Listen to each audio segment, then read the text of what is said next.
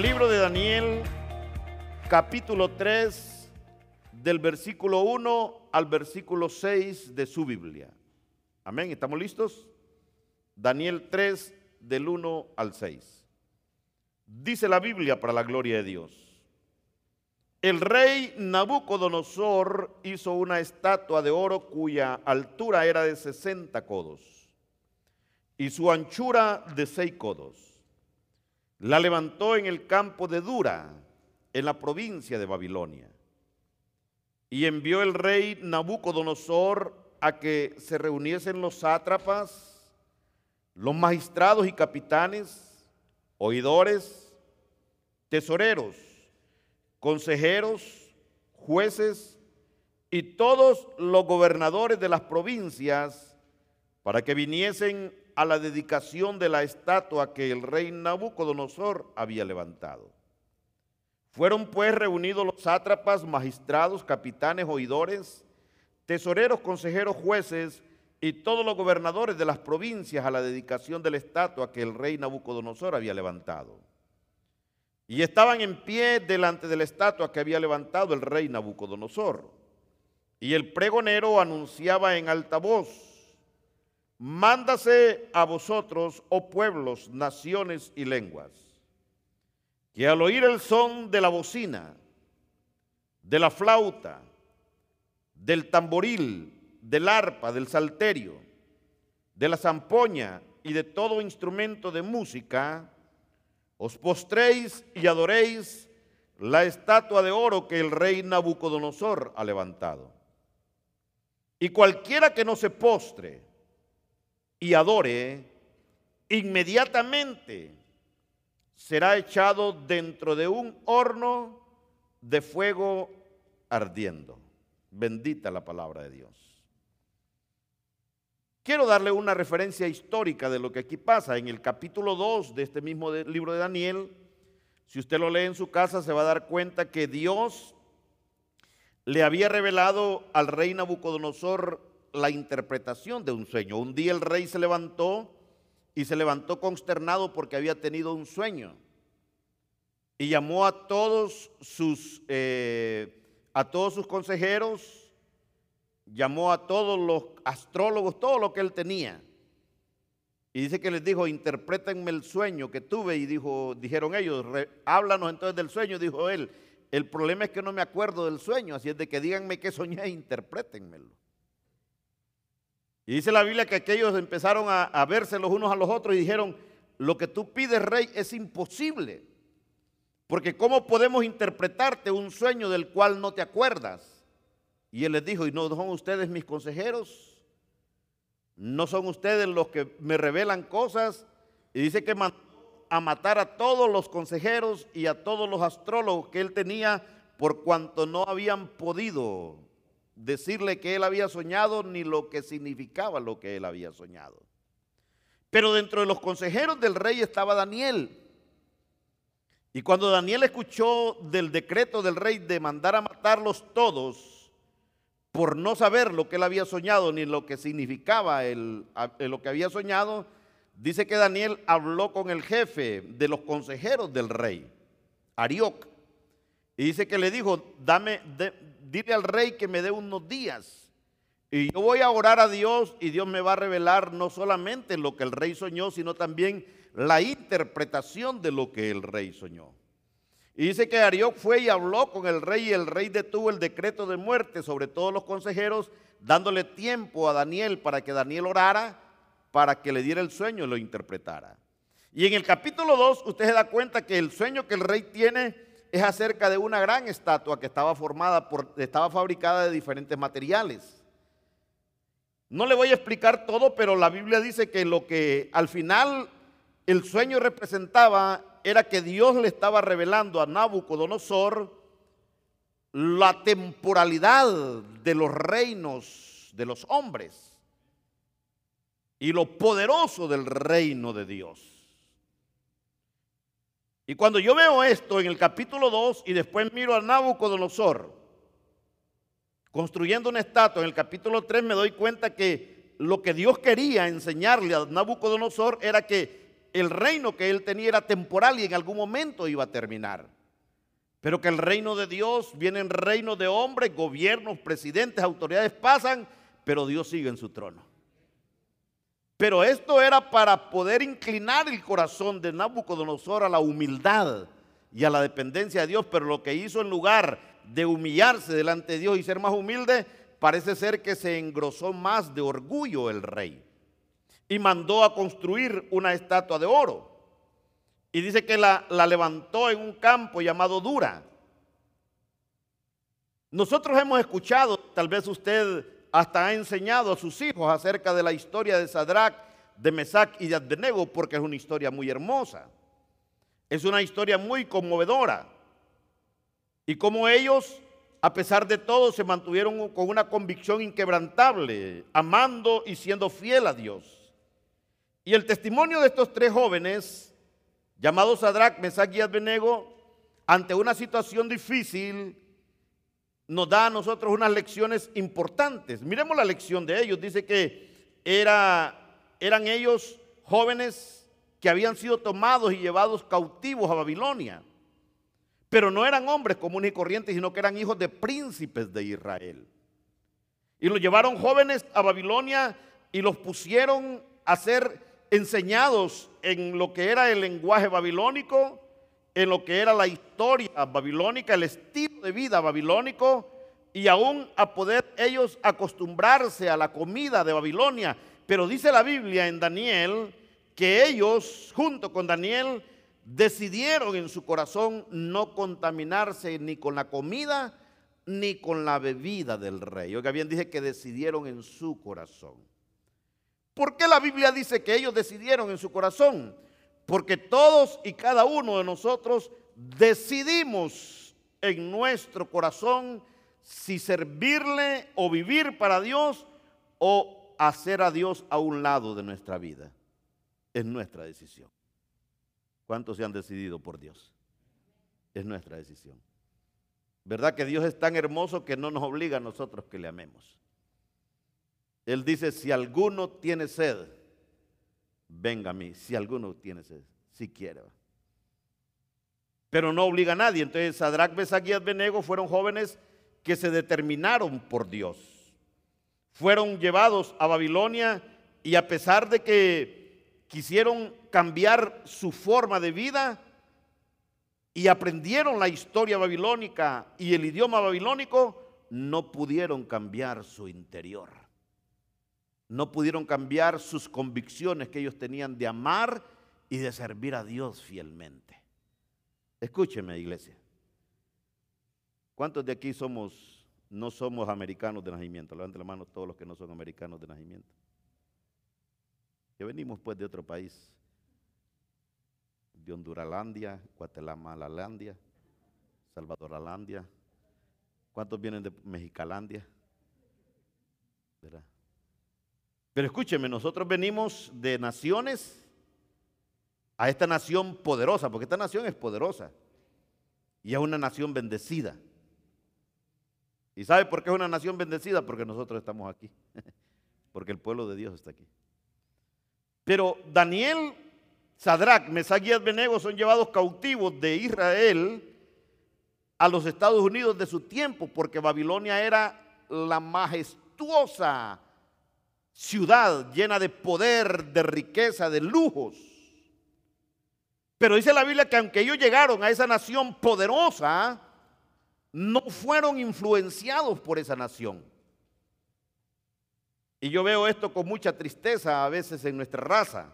Y cuando digo raza me refiero a los hispanos, que venimos de países, ¿verdad? Algunos dicen subdesarrollados o tercermundistas, y llegamos a esta nación y en dos, tres meses la cultura se nos fue.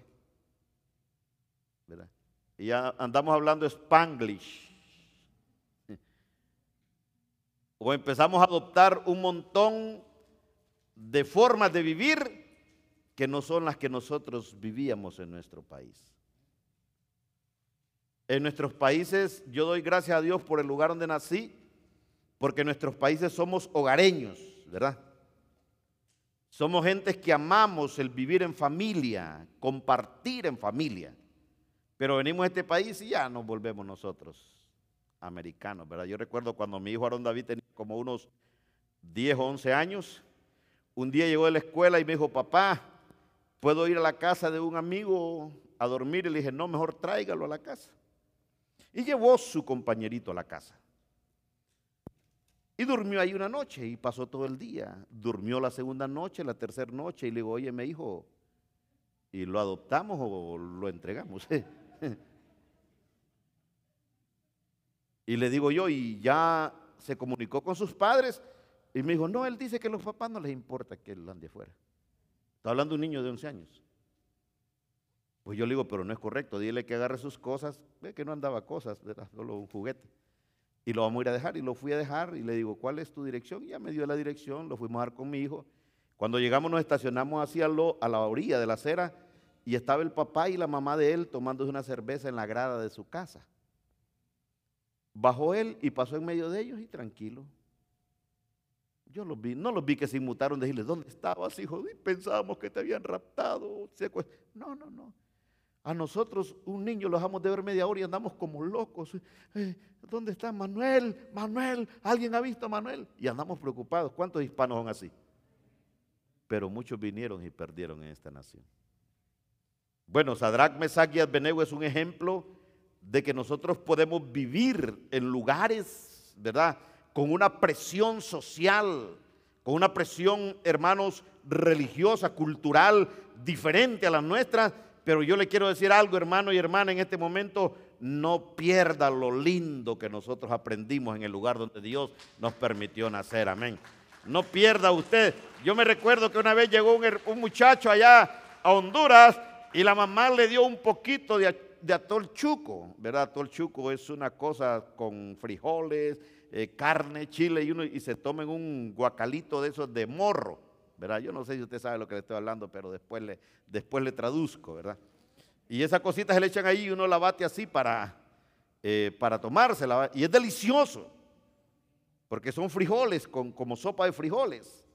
Pero el muchacho llegó y dice que se lo dieron y dijo, ¿qué es esto? Pero le hacía así y le dijo, a bruto le dijo la mamá, te olvidaste que es, pero de la meniadita no te olvidaste porque bien lo movía. Entonces a veces nosotros perdemos nuestra identidad. Amén. Pero ¿sabe qué es lo más triste? Venir a esta nación amando a Dios en nuestra nación de origen, sirviendo a Dios, viviendo para Dios, consagrados a Dios, llegar a esta nación y en tres meses olvidarnos de Dios. Eso es más triste y es más peligroso. Bueno, Sadrach, Mesach, Abednego y Daniel llegaron a Babilonia, los babilonizaron pero ellos no perdieron su identidad en Dios. Levante su mano derecha y dígalo, no voy a perder mi identidad en Dios. Se mantuvieron firmes. Incluso dice la Biblia que cuando llegaron a Babilonia, al jefe de los que preparaban a los jóvenes no le gustó los nombres hebreos que ellos llevaban, porque el nombre de ellos, hermanos, era Daniel, era Ananías, era Misael y era Azarías, nombres con tremendo significado. Mire, el nombre de Daniel, por ejemplo, significa Dios es mi juez. Y su nombre fue cambiado por Belsasar, que significa Bel es mi juez. Y Bel es el nombre de uno de los dioses babilónicos. El nombre de Hananías significa Dios es misericordioso. Y su nombre fue cambiado a Sadrach, que significa iluminado por el Dios del sol. El nombre de Misael significa quién es como Dios. Y su nombre fue cambiado por Mesac, que significa qué es, quién es como Venus. Y Azarías, que significa el Señor es mi ayudador, su nombre fue cambiado por Abednego, que significa el adorador de Nego o de Nebo, que era el dios babilónico de la sabiduría. Les cambiaron el nombre. Y esto yo lo he visto ahora también en los hispanos. Yo he visto gente que llama Manuel y se pone Meni. ¿Se ha visto? La vez pasada encontré una hermana que se llama, hermana Claudia, ¿cómo está? Y no me contesta. No, ahora me llamo Claudette. Perdón, le digo yo, si le marchité sus pétalos.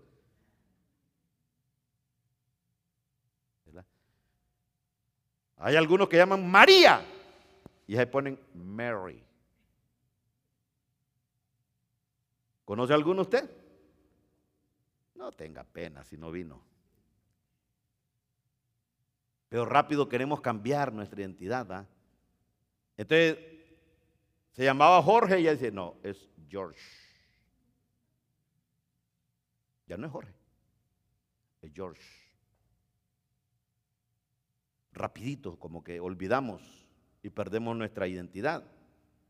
Estos jóvenes no solamente les cambiaron el nombre, sino que también quisieron cambiarle su alimentación, los querían obligar a adoptar la dieta de los babilonios. Sin embargo, ellos dice que propusieron en su corazón no contaminarse, se, se, propusieron en su corazón mantenerse puros. Y cuando llegó el tiempo de ver y calificar a todos los que habían sido preparados como consejeros del rey, dice que en Daniel, en Sadrach, en Mesac y Abednego, dice que los encontraron diez veces mejor que los otros dígalo diez veces mejor, porque ellos mantuvieron su convicción de amar y de servir a Dios. Y por causa de esto, estos varones fueron puestos en posiciones de autoridad en Babilonia. Fueron puestos como jefes. Daniel fue puesto como el jefe de todos los consejeros. Y Sadrach, Mesach y Abednego como jefe de las provincias de Babilonia. Entonces, Sadrach, Mesach y Abednego no eran hombres comunes y corrientes en Babilonia, eran hombres importantes.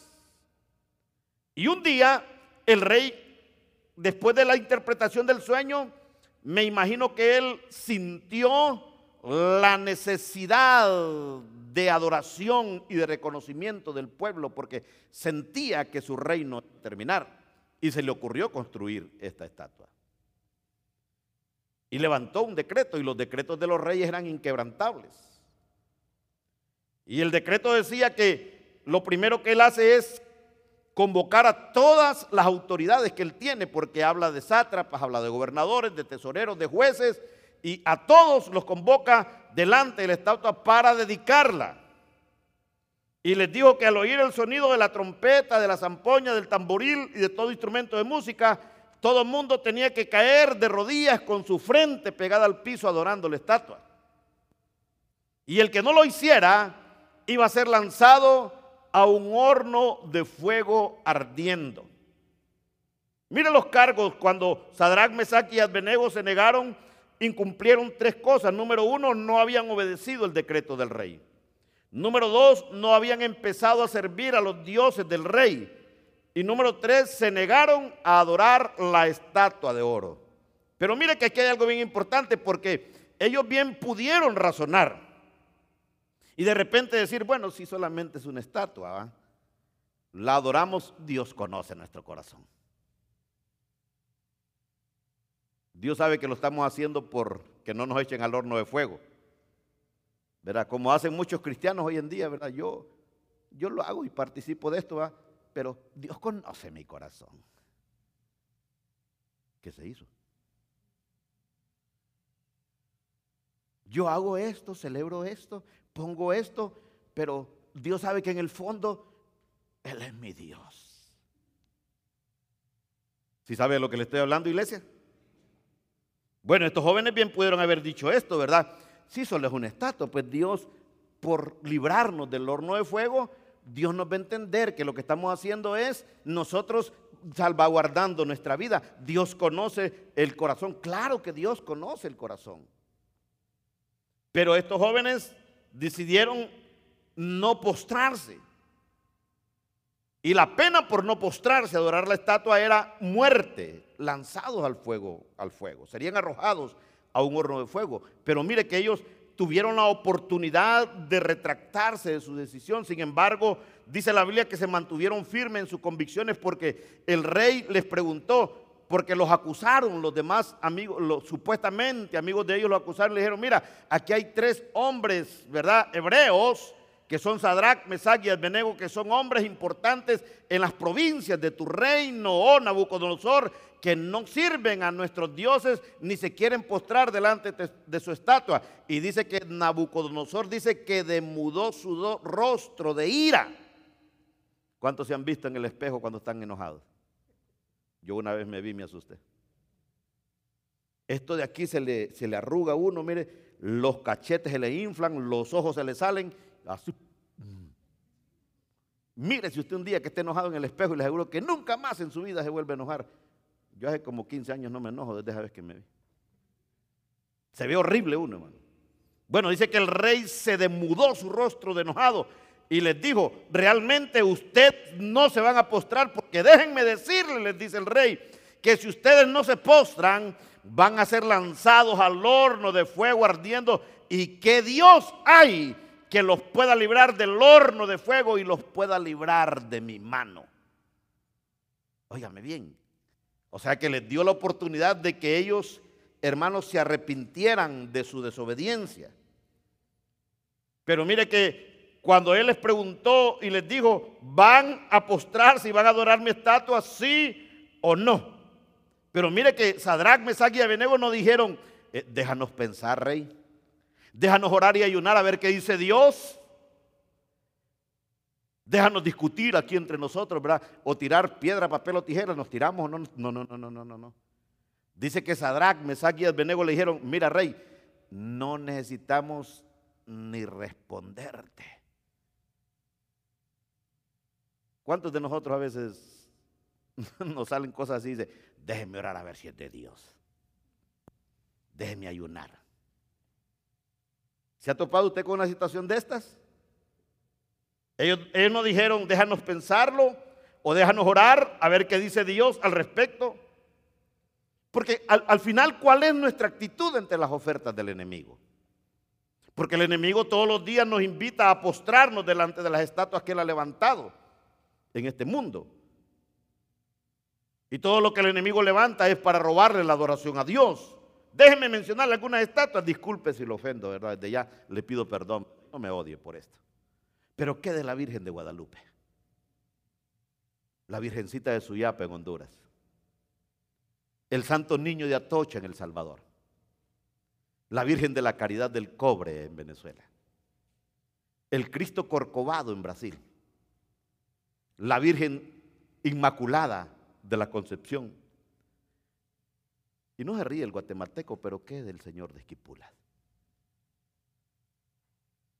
¿Cuánta gente, hermano, no va y se postra delante de esos ídolos? Algunos caminan kilómetros de rodillas y después quedan con sus rodillas lastimadas de por vida. Dice que por un pacto que hicieron. ¿Y sabía usted que Cristo ya lo hizo todo en la cruz del Calvario? Usted no necesita hacer nada.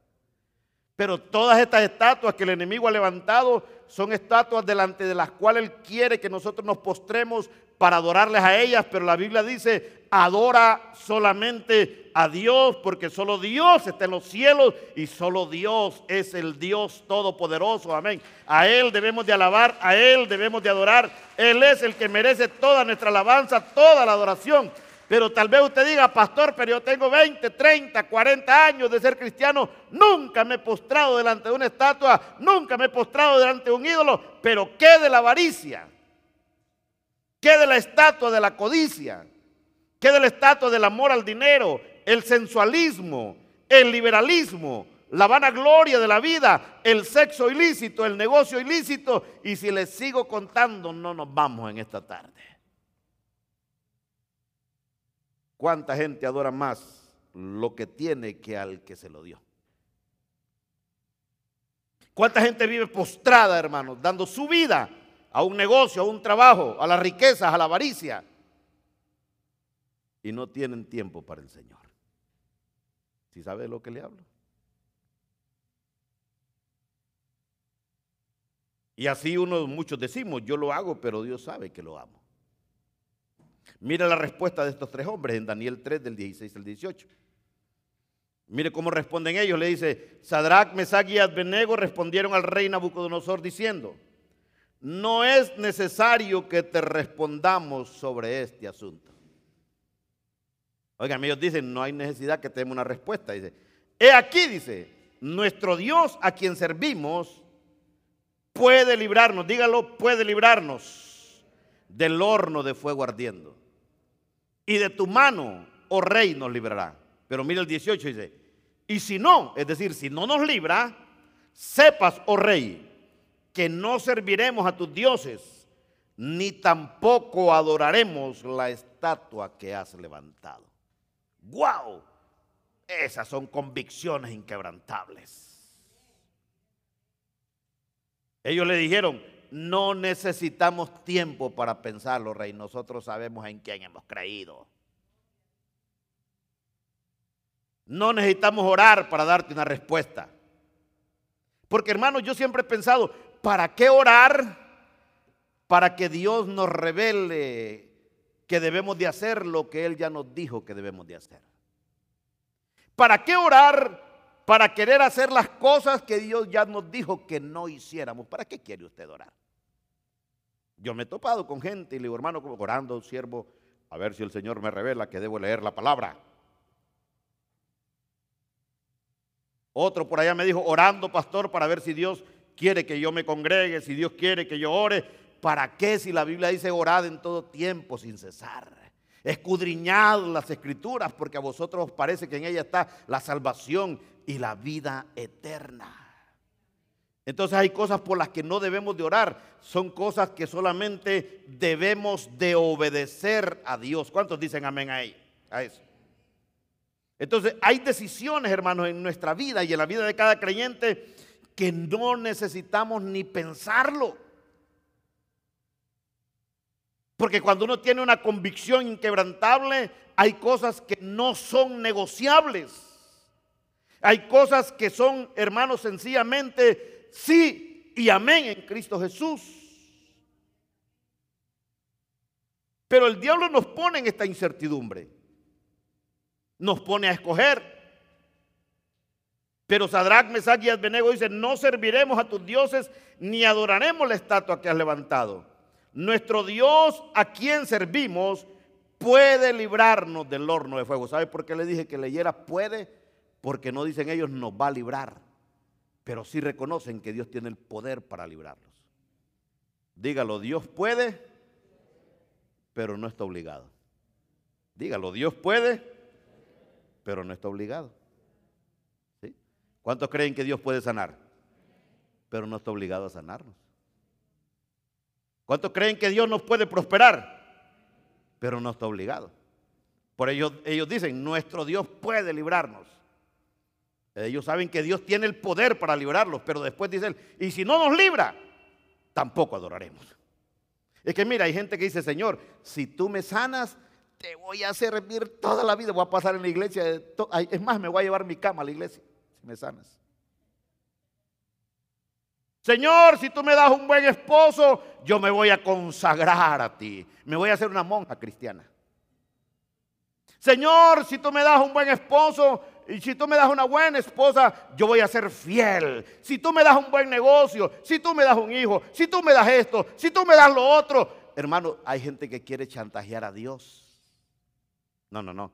Sadrach, Mesach y Abednego dice, Él puede. pero no está obligado. Es decir, si Él quiere, nos va a sacar del horno de fuego y si no, vamos a morir con alegría. Sí, porque hay gente, yo una vez me topé con un hermano que dijo, Señor, para el domingo a las, 4, a las 10 de la mañana yo necesito 500 dólares. Si no me los das, me aparto de ti. Hijo, le dije yo, qué gran pérdida va a tener el Señor, perder este cabezón. Si sabía que nosotros a veces le ponemos tiempo, condiciones a Dios para amarlo, para servirle, para vivir para Él. Imagínese si Dios nos hubiera puesto a nosotros condición para amarnos, para salvarnos, para protegernos, para sustentarnos, para poder ser nuestro defensor. ¿Quién de nosotros contaría con la misericordia y el amor de Dios? Nadie. ¿Verdad que usted vino? Yo vine a Cristo, yo vine siendo un alcohólico, un adúltero, un sinvergüenza. Pero Dios no me dijo, yo te amo si dejas de ser él. No, no, no. Él sencillamente me empezó a amar. Y el Espíritu Santo me empezó a cambiar. Pero Él no me puso condición. Entonces, esto es bien importante porque ellos dicen, si Dios nos libra del horno de fuego, gloria a Dios. Y si no nos libra, gloria a Dios también. Sí, a veces uno está enfermo y uno dice, Señor, mira, pero si el Señor no lo sana, se enoja. Si el Señor lo sana, gloria a Dios. Y si no lo sana, también gloria a Dios. Y si se muere, gloria a Dios y usted va a un mejor lugar.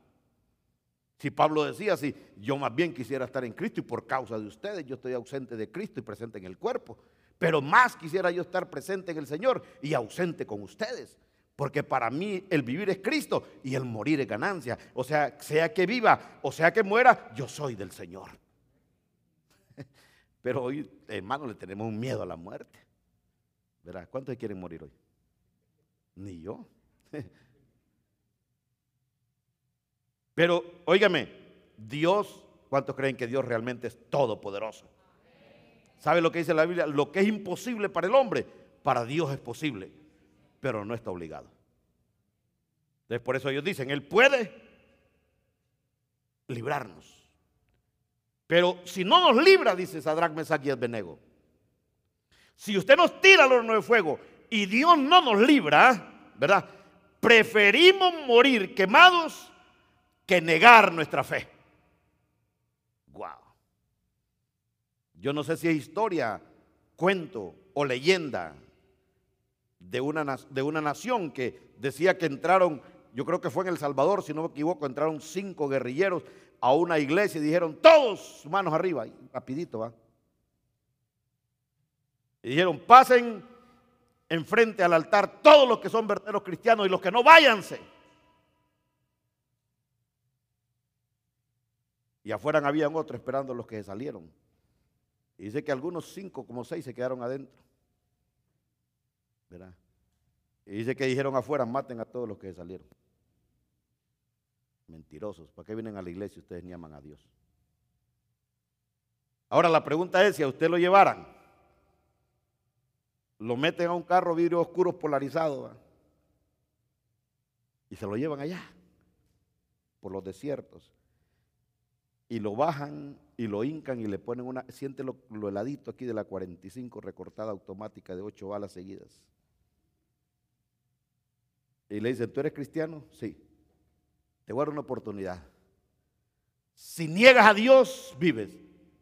Pero si sigues diciendo que eres cristiano, te mueres. ¿Qué haría usted? Le dejo esa pregunta, no me la responda. Pero ¿qué haríamos nosotros? Y a veces, hermanos, no es ni por amenaza de muerte que negamos a Dios, por pequeñas cosas. Negamos nuestra fe doblegamos nuestras convicciones. Nos olvidamos de Dios, nos apartamos de Dios, pero estos hombres dicen, nos tiran al horno de fuego, si Dios nos saca, gloria a Dios, si no, preferimos morir antes que negar nuestra fe. Y eso lo, lo molestó más a Nabucodonosor y dijo, calienten el horno de fuego siete veces más. Óigame, ya estaba caliente con una vez, pero dice que le empezaron a echar más leña y lo calentaron siete veces más. Y dijo, amarren a estos hebreos, ¿verdad? Eh, desobedientes y rebeldes y tírenlos. Y dice que con sus propios turbantes y sus propias ropas los amarraron de las manos, de los pies y los cargaron y los tiraron al horno de fuego. Era tan, pero tan caliente el horno de fuego que los soldados que lo agarraron para tirarlos, dice que el resplandor del calor los mató. Imagínense adentro. Y los tiraron. Porque esto es bien importante entender, hermanos, que nosotros no estamos exentos de pasar por los hornos de fuego. Podemos encontrarnos en situaciones en las cuales habrá hornos no solo de fuego, tal vez de críticas, de intimidación, hornos de tentación y prueba, pero estos hornos no son para destruirnos. Cuando Dios nos pasa por una prueba, es para mejorarnos. Amén. Porque dice la Biblia que así como el oro y la plata se ponen en el horno y se purifican durante un proceso, así Dios muchas veces usa procesos para purificar nuestra vida. Entonces, Sadrach, Mesach y Abednego mantuvieron su fe, sus convicciones, su fidelidad a Dios, guardaron su testimonio, porque la convicción inquebrantable de ellos, hermanos, hizo que el rey se enojara. Y dice que los metieron al horno de fuego, dice, con siete veces más calentándose entonces ellos confirmaron tres cosas con esto. Número uno, la convicción inquebrantable que tenían en el Dios en el cual habían creído. Óigame, cuando yo le digo convicción inquebrantable es que nadie nos mueve a nosotros de lo que hemos creído. Nadie, dígalo nadie. Hemos creído en Dios. Y cuando hemos creído en Dios, vamos a creer en Dios teniendo y no teniendo. Sanos o enfermos. Libres o presos. En persecución, en paz. Dios es nuestro Dios y nadie nos va a hacer retroceder. Amén. Eso es convicción inquebrantable. Número dos, demostraron la confianza que tenían en el Dios que hace las cosas que ha prometido hacer, porque la Biblia nos da a nosotros promesas, dijo el Señor, yo estaré con ustedes todos los días hasta el fin del mundo. Amén. Entonces necesitamos, iglesia, reactivar nuestras convicciones en Dios.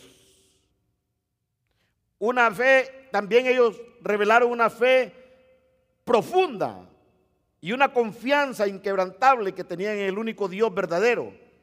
Y ellos sabían que Él tenía el poder para librarlos del horno de fuego.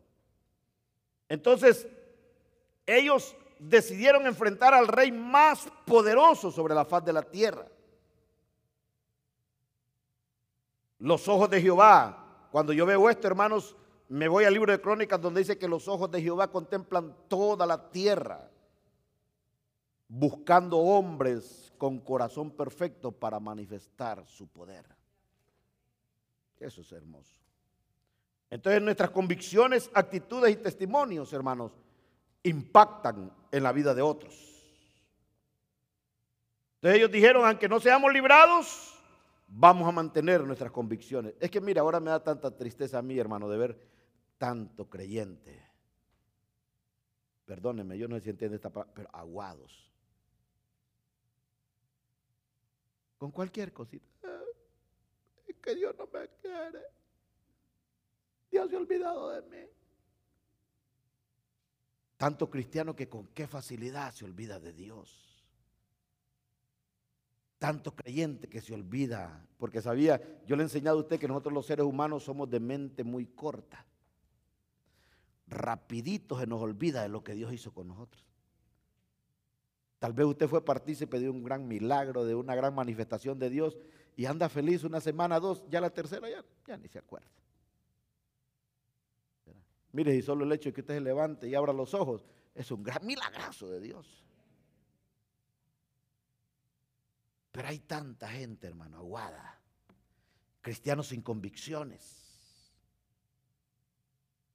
Pero Sadrach, Mesach y Abednego dice, aunque Dios no nos librara del horno de fuego, aún con todo, nosotros vamos a permanecer fiel a Dios, ni vamos a servir a tus dioses, ni nos vamos a postrar delante de tu estatua. Es decir, que lo que ellos hacían, el servicio que ellos daban a Dios y sus convicciones no dependía de lo que Dios hiciera por ellos. Es decir, yo debo de amar a Dios, servir a Dios y vivir para Dios, no por lo que Dios haga por mí, sino por lo que Cristo ya hizo por mí en la cruz del Calvario. Escúcheme, eso es importante que usted lo pueda entender, por favor, hermano. Nosotros no tenemos ninguna autoridad ni moral ni espiritual como para ponerle condiciones a Dios.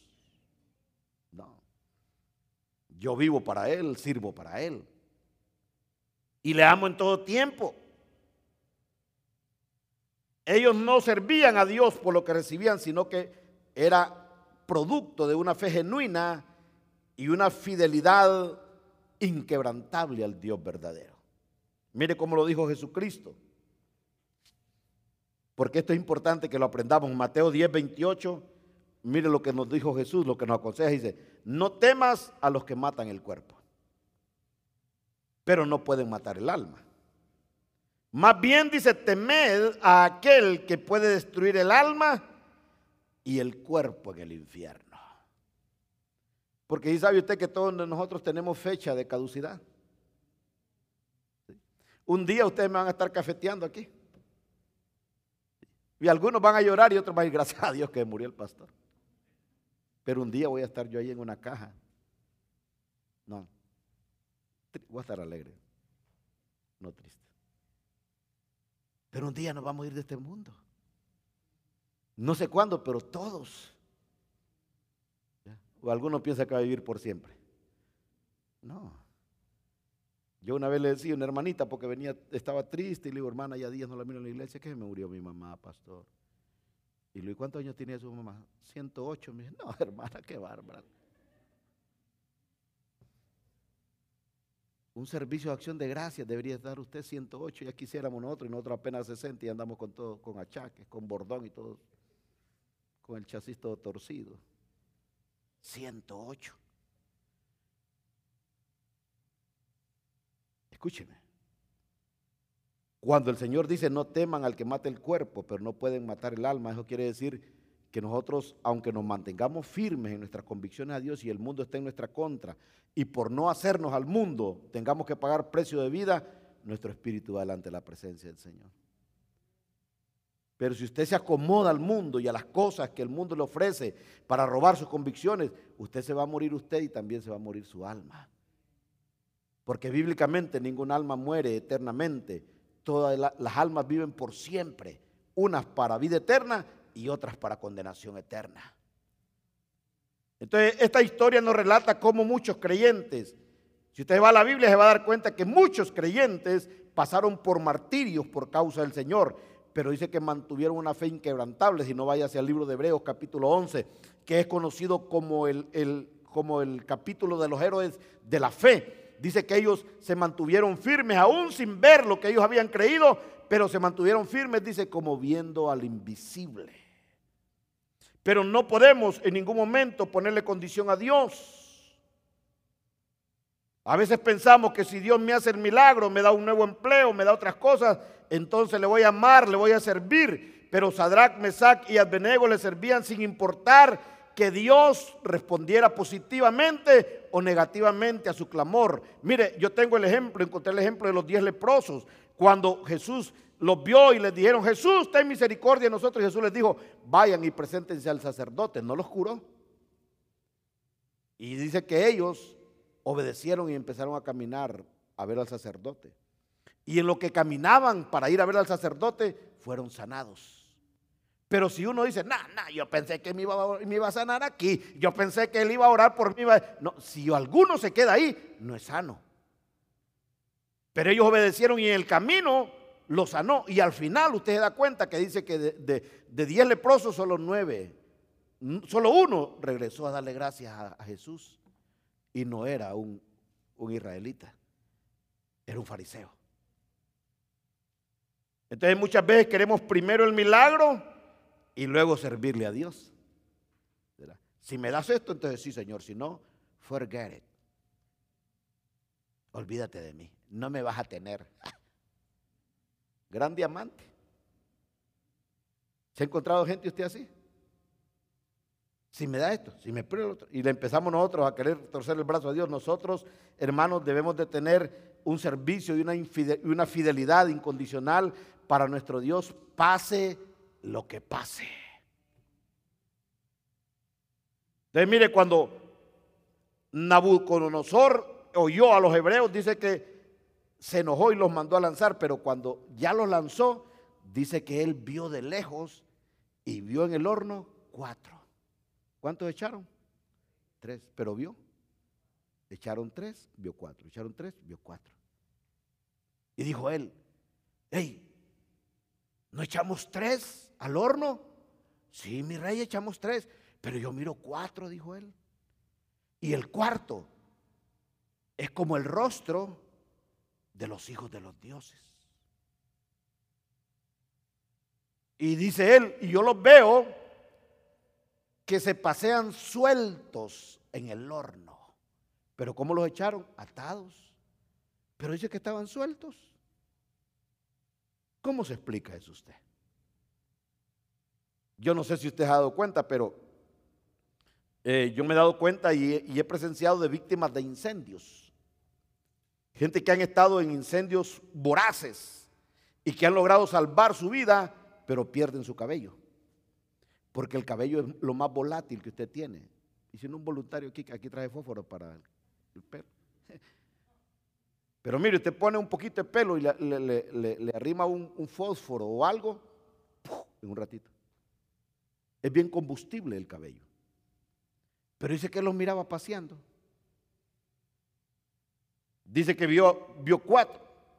Porque en medio del horno de fuego, hermano, en medio de la persecución ardiente, en momentos de pruebas difíciles, podemos caminar con la fe puesta en Dios. Amén. Porque Cristo está con nosotros. Nos va a sostener en los momentos difíciles. ¿Cuántos han pasado momentos difíciles aquí de verdad? ¿De verdad usted ha pasado algún momentito difícil? ¿Y usted ha visto la mano de Dios? ¿Alguien ha visto la mano de Dios? Alguien puede decir, estuve en un momento difícil, estuve en una encrucijada, estuve en una necesidad, en una enfermedad, en una situación difícil, pero Dios me sacó con bien. Nosotros hemos vivido eso, en carne propia. Y hemos visto la mano de Dios. Pero tenemos que tener en mente que Él siempre está con nosotros, nunca nos deja solos. Siempre tiene cuidado de nosotros. Pero la Biblia dice que lo que Nabucodonosor quiso, hermanos, usar para destruir a estos jóvenes, Dios lo usó para el bien de ellos. Porque cuando caen al horno de fuego, dice que eh, caen atados, amarrados de sus pies y de sus manos. Pero cuando Nabucodonosor dice que los ve, los ve caminando, paseando, sueltos. Lo primero que hizo el fuego fue romper las ataduras que los ataban. A veces necesitamos nosotros que el Señor nos meta en alguna prueba para que rompa las cadenas que nos atan, las ataduras, los argumentos, los paradigmas en la mente, las fortalezas que nos impiden a nosotros ser libres. Necesitamos que el Señor nos meta eh, en un horno de fuego de prueba para poder deshacernos de esas cosas que no nos impiden vivir con libertad el Evangelio de nuestro Señor Jesucristo. Mire cómo dice la Biblia, Daniel 3:23 dice, cuando dice que los tiraron, dice, y estos tres varones, Sadrach, Mesach y Abednego, cayeron, ¿cómo dicen? Atados dentro del horno de fuego ardiendo. Los amarraron. Y los que los amarraron eran soldados fuertes, hermanos. Bien atados. Pero Daniel 3:25, mire cómo dice. Y el rey dijo, he aquí, dice, yo veo cuatro varones, ¿cómo los vio? Dice, sueltos. Y no es que los tiraron atados, pues. Dice que se pasean en medio del fuego. Dígalo sin sufrir ningún daño. Porque mire hermano, cuando Dios está con nosotros, nosotros podemos estar pasando la situación más difícil, el proceso más complicado, pero si Dios está con nosotros, ese proceso, esa situación no nos va a dañar. ¿Cuántos dicen amén a eso? Entonces dice sin sufrir ningún daño y el aspecto del cuarto es semejante a hijo de los dioses. ¿Sabe que Sadrach, Mesach y Abednego se acordaron de la promesa de Isaías 43, 2? Mire cómo dice Isaías, dice, cuando pases por las aguas, yo estaré contigo. Y si por los ríos no te anegarán, cuando pases por el fuego, yo, cuando pases por el fuego no te quemarás, ni la llama arderá en ti. Escuche bien, hermano hermana. No dice el Señor por si pasas, no, cuando pases. Es decir, todos vamos a pasar por el agua. Y usted ve, la Biblia está llena de testimonios de esta promesa. Cuando Israel cruzó el Mar Rojo por el agua, no se ahogaron ni el agua los anegó. De ahí volvieron a pasar el Jordán, tampoco. Dios lo abrió. Lo volvieron a pasar una segunda vez. Dios, hermanos, lo abrió. Y aquí en el horno de fuego vemos el testimonio que el fuego no quemó a Sadrach, Mesach y Abednego. Dice la Biblia que cuando ellos salieron del horno de fuego, dice que ni su cabello se había quemado. Es más, dice, ni olor a humo tenían. ¿Cuántos han hecho una carnita asada en su casa? Y después usted le hace así. A pura carneada huele uno. Porque el humo se impregna en la ropa y en la piel. Pero esto dice que ni olor a humo tenían. Pero ¿cómo es posible si los, los soldados que lo tiraron al horno murieron del calor? Pero ellos están paseando, hermanos, en el horno de fuego. ¿Sabe por qué? Porque con Dios cualquier desierto es un jardín. Pero sin Dios, un jardín usted lo puede convertir en un desierto. Dígalo, con Dios yo puedo hacer cualquier cosa. Hermano, mire, si hay algo que nosotros debemos de practicar en nuestra vida como creyentes, es convicción y confianza en Dios. Si Dios está conmigo, ¿quién contra mí? Amén. Yo y Dios somos mayoría. Aunque el mundo venga contra mí, yo soy mayoría. Con Dios, con Dios yo la llevo todas de ganar. Sin Dios yo estoy perdido. Esa es convicción. Hay que entender esto, hermanos. Y esto nos enseña a nosotros que nosotros tenemos que confiar en Dios plenamente. Muchas veces, hermano, el horno de fuego nos va a ayudar a liberarnos de esas cosas que nos tienen atados y nos impiden servir a Dios con libertad. A veces estamos atados por muchas cosas en nuestra vida, pero el horno de fuego rompe las ataduras, destruye esas cosas. Somos más libres en medio del fuego, porque el fuego nos purifica, nos libera para servir a nuestro Dios. ¿Y sabe por qué somos llevados al horno de fuego? No para destrucción, sino para crecer en el Señor y ver sus maravillas. Ahora mire lo que pasa. Dice que cuando el rey Nabucodonosor los ve en el horno caminando, dice que se acerca al horno y les dice, Sadrach, Mesac, Abednego, hijos del Dios Altísimo, vengan a mí. Y salieron ellos, hermanos, sin ningún problema. No habían quemaduras ni de un grado, ni de dos, ni de tres, ni su pelo se había quemado, ni su ropa olía humo. Nabucodonosor ve cuatro, pero ¿cuántos salen del horno? Tres. Pero él vio cuatro. ¿Por qué solo salen tres? Porque Cristo está ahí en el horno por si alguien más cae. Antes de que ellos cayeran, ya Jesús estaba ahí. Antes de que tú entres en una prueba, ya Dios está ahí. Antes de que seas lanzado al horno de fuego, ya el Señor está ahí. Take it easy. Don't worry. El Señor está esperándote. Porque Él no se olvida. Mire, Dios, no se olvida de nosotros cuando estamos en problemas, cuando estamos en necesidad, cuando estamos en enfermedad, cuando estamos en angustia, cuando estamos en tribulación, cuando estamos en tormento. Dios no se olvida. Él está ahí todavía. ¿Sabe para qué está ahí? Para ayudarnos. Porque hay situaciones en la vida donde nosotros no vamos a poder sobrellevar, ni las vamos a poder vencer, ni vamos a poder salir victoriosos si no es con la ayuda de Dios. Si lo hacemos sin Dios, lo más seguro que tenemos es frustración.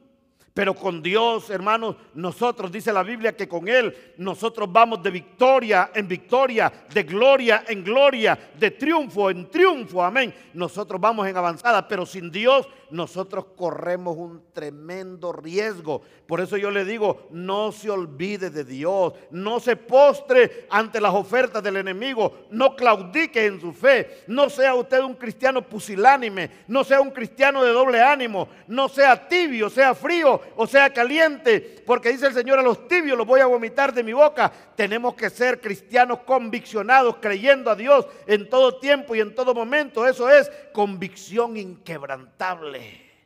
Nadie me va a robar mi fe. Nadie te puede robar tu convicción. Nadie te puede, amados hermanos. Mire, yo miraba el ejemplo de los musulmanes. Los musulmanes tienen una convicción inquebrantable en lo que creen. Hay niños que desde pequeños los empiezan a adoctrinar y a enseñar que ellos se forren de bombas y se vayan a un, a un, mall y se estallen delante de la gente. Eso es una bendición para ellos y ellos creen que es, crecen creyendo en eso. Y cuando les llega el momento, hasta se pelean por, por ofrecerse ellos de voluntarios. Porque para ellos es una bendición ir y explotarse en medio de un montón de gente. Para ellos, el pensamiento de ellos, eso es agradable delante de Dios. Y nadie lo saca de ahí. Usted lo agarra y dice, no, pero mira, no, no, eso es, yo, eso para mí, a mí me enseñaron que eso es bendición. No, pero mira, eso es bendición. Pero mira, eso es bendición. Y nadie lo saca de ahí. Y ellos con gusto van y se hacen explotar, felices. ¿Verdad? Uno ahí con una enfermedad.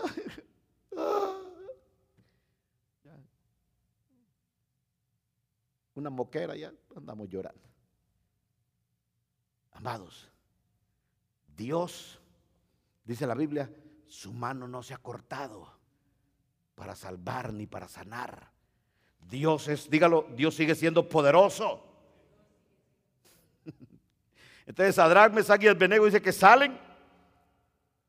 Y cuando salen, dice que el rey Nabucodonosor expresó algo que nunca pensaron ellos que iba a ser. Dijo él, bendito sea el Dios de Sadrach, de Mesach y de Abednego, por cuanto vino y libró a sus siervos del horno de fuego ardiente.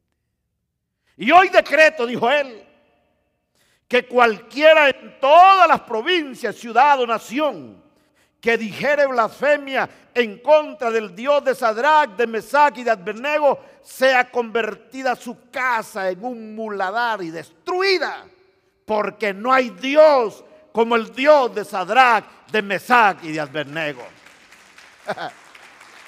¿Cuántos dicen gloria a Dios a eso? Oh, amado hermano, para que un rey como Nabucodonosor, orgulloso y pagano, haya dicho eso, sabe que eso es poderoso cuando la gente ve a un cristiano en aflicción, en tormento, cuando lo ven en enfermedad y después lo ven sano y dice, wow, no, ese Dios que usted tiene no se compara a la lupe. Ese es Dios de verdad. Wow, ese Dios, qué poderoso es su Dios, cuénteme. Porque eso es lo que hace que la gente reconozca a Dios. Cuando ve creyentes conviccionados, creyendo a Dios y ve el poder de Dios manifestado en nuestra vida, la gente va a preguntar, ¿y usted cómo hizo? No, yo no hice nada, Dios lo hizo todo.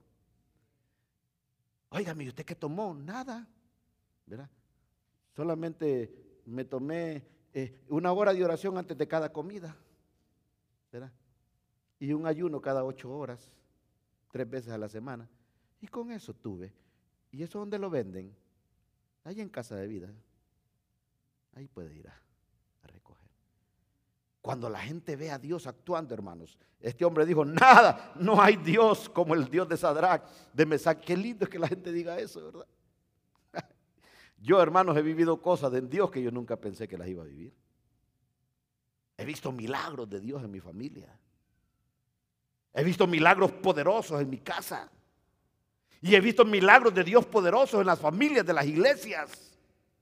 Yo he visto cómo Dios ha obrado poderosamente en la vida de hombres y mujeres que le han creído, que son conviccionados. Yo he visto el poder de Dios. La historia de Sadrach, Mesach y Abednego es un ejemplo a seguir, sobre todo en estos tiempos difíciles. Debemos de aprender a servir a Dios sin importar la presión del mundo, porque el mundo quiere que claudiquemos y tener en nuestra mente que Dios está con nosotros y que jamás nosotros vamos a estar solos. Va viniendo la alabanza. Déjenme ir terminando con esto. A mí me gusta la expresión de Job. Porque Job, usted sabe, en 24 horas perdió todo. En 24 horas le llegó una noticia mala una tras otra, una tras otra. Eh, vinieron y se robaron tu ganado, se robaron tus ovejas, se robaron tus bueyes, te robaron tus tierras, ¿verdad? Y dijo él, bueno, pero por lo menos mi familia me queda. Y llegó el final y le dijo, vinieron unos y mataron a tus hijos. Y se quedó sin nada. Solo la mujer le dejó. Y los amigos comenzaron a presionar a Job. Y le dijeron, ah, en algún pecado andas para que te haya sucedido eso. Examínate porque algo hay en ti que no le agradó a Dios. Y dice que Job estuvo así, mira, un pelito de rana calva de quejarse contra Dios. Pero mire lo que dijo Job, en Job 13:15 dijo él, oiga qué convicción dice él, he aquí, dice Job, aunque él me matare, en él esperaré. Oiga bien, dígalo conmigo, aunque Él me matare, en Él esperaré. Y más adelante dice, porque yo sé que mi redentor vive y que del polvo me levantará. Eso es poderoso, hermano. Aunque Él me matare, en Él esperaré. Wow, esas convicciones a mí me hacen, hermanos, temblar. Porque yo digo, para tener una convicción de esa hay que creer realmente quién es Dios. Hay que estar convencidos a quién servimos. Hay que estar convencidos a quién amamos. Hay que conocer realmente al Dios al que nosotros hemos confesado como nuestro Señor y nuestro Salvador. Por eso, hermanos, seamos creyentes con una convicción inquebrantable. Van a venir procesos, van a venir situaciones difíciles, sí, porque Jesús lo dijo, hey discípulos, esto les digo para que su corazón tenga paz. En el mundo van a tener aflicción, pero confíen porque yo he vencido al mundo. En el mundo hay aflicción, en el mundo hay necesidad y hay enfermedad. Hay situaciones difíciles, hay escasez, hay premura, hay persecución, hay acusación, hay falsos testimonios, hay un montón de cosas, amados hermanos. Pero dice el Señor, confíen, porque yo he vencido todo eso. No se turbe vuestro corazón, ni tengan miedo.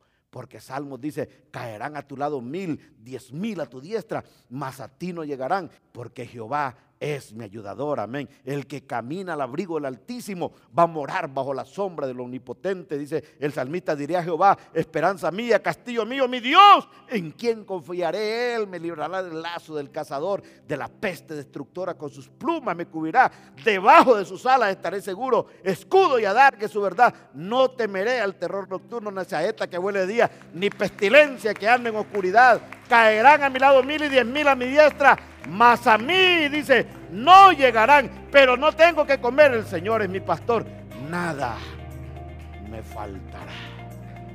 ¿Cuántos dicen amén a eso? Convicciones inquebrantables.